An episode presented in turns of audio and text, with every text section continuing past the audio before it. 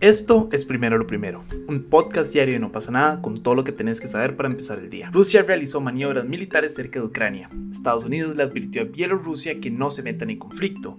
Ucrania desmanteló un grupo que preparaba ataques armados para desestabilizar la región. El opositor Navalny es un terrorista a ojos rusos.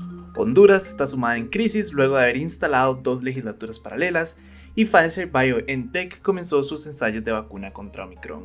Recuerden que pueden escucharnos de lunes a viernes a las 6 de la mañana en su plataforma de podcast preferida.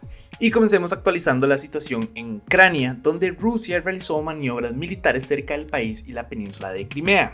Estas maniobras fueron llevadas a cabo por unos 6.000 militares, aviones, cazas y bombarderos. En semanas pasadas ya habían realizado maniobras navales en el Atlántico, el Ártico, el Pacífico y en el Mediterráneo, básicamente en todo lado, y ejercicios conjuntos con Bielorrusia en las fronteras con la Unión Europea.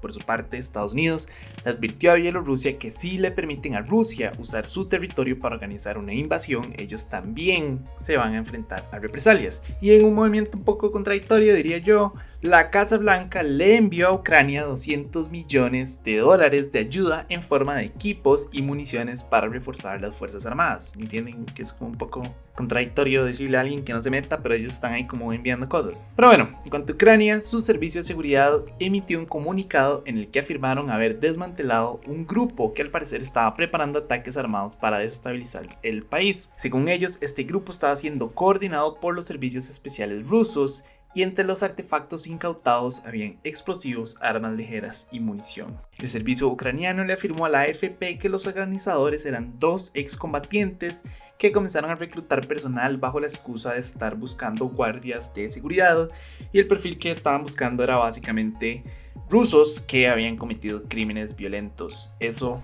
último es lo que dice la AFP. A mí me suena como un poco shady, honestamente, como pero bueno, eso es lo que dice Ucrania. Obviamente, si ellos están al borde de una invasión, obviamente yo estoy seguro de que hay ciertos detalles que van a modificar un poco como para generar un poco más de preocupación. Entonces, decir que estaban buscando especialmente a rusos que han cometido crímenes violentos me suena como una de esas situaciones en las que se alargan un poco las palabras para generar un poco más de impacto.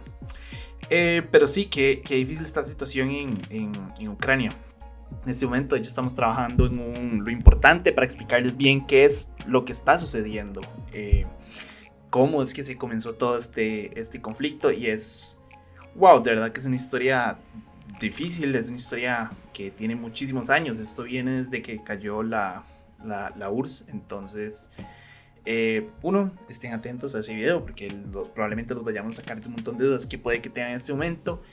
Y dos, que qué difícil realidad como, como ver que eso está sucediendo. Em, esos movimientos militares en Crimea también son como un poco extraños porque la URSS básicamente, eh, perdón, Rusia básicamente invadió Crimea y se lo dejó y ellos siempre han tenido un deseo, no sé si ustedes sabían, pero Ucrania le perteneció, me voy a meter un poco en el tema lo importante, perdón, Pietro, pero eh, básicamente, en pocas palabras, Ucrania siempre le perteneció a Rusia. Durante muchísimo tiempo ellos formaron parte del imperio ruso, con la disolución de, de la URSS, básicamente se separaron y Ucrania se independizó y a Rusia siempre le ha pesado demasiado eso en su conciencia, como haber perdido Ucrania, y están desesperados por recuperarla.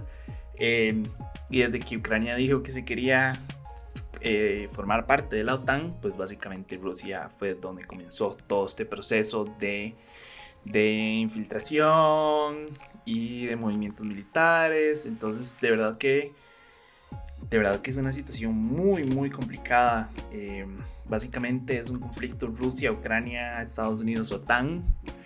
Y, está escalando, está escalando sumamente rápido. Se supone que esta semana, eh, no sé si, si hoy o mañana, pues se van a reunir como varios representantes de Estados Unidos y de Rusia, etc. Pero sí, de verdad que de verdad que está muy feo la situación en Ucrania y podría desembocar en un, pues, en un conflicto armado. Esperemos que no en una tercera guerra mundial, pero sí podría ser algo de una magnitud parecida. De hecho, estaba leyendo que al menos, si no me equivoco, son 14.000 ucranianos han muerto en este conflicto desde que comenzó. Entonces, de verdad que es duro y es, es lo que siempre hablamos, como esa necesidad del ser humano de tener poder, como no dejar a las otras personas vivir en paz. O sea, Ucrania quiere ser un país dependiente, independiente y Rusia es como, mano, ustedes a mí me pertenecen porque son un lugar estratégico que me da acceso al Mar Negro y porque los perdí, entonces tienen como esa espina que quieren recuperar ese territorio. Eh, pero bueno, eso es sobre todo este tema. Para seguir hablando sobre Rusia, les cuento que el Servicio de Vigilancia Financiera del país agregó al principal opositor de Putin, Alexei Navalny, a su lista negra de terroristas y extremistas. Navalny lleva más de un año encarcelado por un caso de fraude, y aquí estoy haciendo comillas con mis dedos, y después de haber sido envenenado en Siberia, aunque Rusia dice que ellos no tienen nada que ver, pues de creo que es fácil darse cuenta por qué. Pero sí, es lo mismo. En realidad, todo esto que está sucediendo, este, este haber agregado a Navalny a esta lista, viene de todo este mismo conflicto que hay ahorita en, Ucrania. Obviamente, en Rusia hay un montón de, de, descontento social sobre qué está pasando y que si van a invadir o no, o, que sí. Entonces, eh, y obviamente un montón de opositores de Navalny no quieren una invasión, no quieren que Rusia se meta en una guerra o comenzar una guerra. Entonces también esto es como un poco es un movimiento como para mantener a esa población como controlada, como, hey, si ustedes también se ponen estos jueguitos, los voy a meter en esta lista los voy a considerar terroristas y extremistas. En lo personal no creo que Navalny sea un terrorista. Eh, extremista... Eh, pero terrorista no creo. O sea, ni nada más es una persona que está en contra de, de Putin y que ha eh, sacado a la luz un montón de secretos de Putin y se ha opuesto a él y a un montón de sus políticas, pero de eso a tildarlo de terrorista y extremista, pues en realidad hay, hay bastante, bastante espacio. Pero bueno, para no hablar solo sobre Rusia, les cuento que Honduras está sumada en una crisis luego de que instalaron dos legislaturas paralelas, cada una liderada por distintos presidentes del Congreso. Uno de los congresos está liderado por el diputado Luis Redondo, que tiene el apoyo de la presidenta Xiomara Castro, del Partido Liberal y Refundación y de las Fuerzas Armadas. Y el segundo está liderado por Jorge Calix, apoyado por diputados disidentes de Libre y la mayoría de los diputados de los derechistas, Partido Nacional y el Partido Liberal, que obviamente son los que están en contra de Xiomara. Eh, esta ruptura se, dio luego de que el grupo de disidentes de Libre desconocieron un acuerdo con el Partido Salvador de Honduras. Este partido es sumamente importante porque básicamente fue la clave para que Xiomara Castro ganara las elecciones en noviembre pasado. En pocas palabras, lo que este pacto establecía era que Redondo iba a ser el jefe del Poder Legislativo, o sea, iba a ser presidente del Congreso. Pero los disidentes del Partido eh, Libre que era el que formaba parte del de básicamente escogieron a Calix, a Calix porque consideran que en realidad el Congreso debería ser presidido por, por el Libre, porque es el partido con más diputados, porque ellos tienen 50. Entonces, en ese momento eh, hay dos asambleas legislativas funcionando en Honduras. Eh, qué difícil. O sea, ustedes se imaginan Costa Rica con dos asambleas legislativas. Eh, o una sola dividida. O sea, yo sé que ya en este momento ya está sumamente dividida. Pero se imaginan a que la asamblea legislativa básicamente se parta dos y cada uno esté tomando decisiones y esté haciendo eh, referéndums y esté haciendo un montón de cosas. Como el desastre político que eso puede generar. Las leyes que uno está pasando puede que choquen con las otras. Me explico. Entonces, obviamente hay un caos enorme porque cómo se maneja un país con un poder legislativo dividido, literalmente con dos poderes legislativos, eh, no se puede, nada más no se puede. Entonces hay que ver qué pasa aquí. Como ya les dije, em, y pues básicamente el, el, Congreso liderado por Luis Redondo tiene el apoyo de la presidenta del Partido Liberal, eh, Fundación y las Fuerzas Armadas, lo cual eso también les da como un poco de poder por de por el tema armado, ¿saben? Como no estoy diciendo y ojalá no se llegue a eso. Espero que verdad no se llegue a eso. Pero de, las Fuerzas Armadas siempre, siempre dan un, una fuerza eh, extra en ese tipo de situaciones. Entonces sí, probablemente lo que suceda es que de, se tengan que fusionar, se tengan que fusionar. Uno de los dos tiene que ceder el brazo y decir como, ah, sí, no, mira. em, este acuerdo no va a funcionar, no podemos trabajar con dos eh, asambleas legislativas, entonces difusionémonos y no sé, ahí hacer un desastre, a ver cuál de los dos queda como presidente.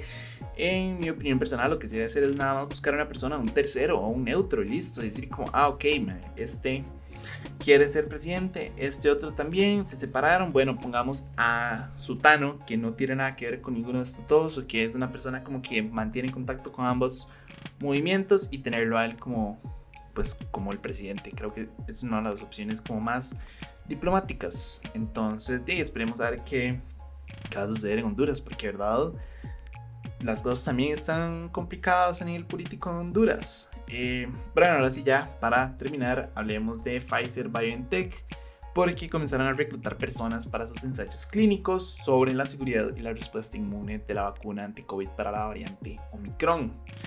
Según la jefa de investigación de vacunas de Pfizer, si bien los datos actuales mostraban que los refuerzos de la vacuna original protegen contra las formas graves de Omicron, prefieren actuar por precaución. Yo no sé si tal vez soy muy malicioso o muy cínico, pero que esos, que esos verbos estén en pasado me preocupa un poco. Mostraban, ¿será que los ensayos que se hicieron, que se dijeron que estas vacunas realmente funcionan contra Omicron, ¿será que están un toque inflados y realmente no tienen el, la respuesta inmune que deberían de tener. Entonces fue como, uy, madre, creo que tenemos que hacer una nueva. Entonces ahora lo están escondiendo como como una precaución, como, ah, sí, las dos funcionan, pero mejor voy a tener, voy a tener una que te fijo si funcione. ¿Saben a lo que me refiero? Como, no repito, no sé si seré yo mi malicioso, pero sí me parece un toque raro, como a ver, como, hacerlo.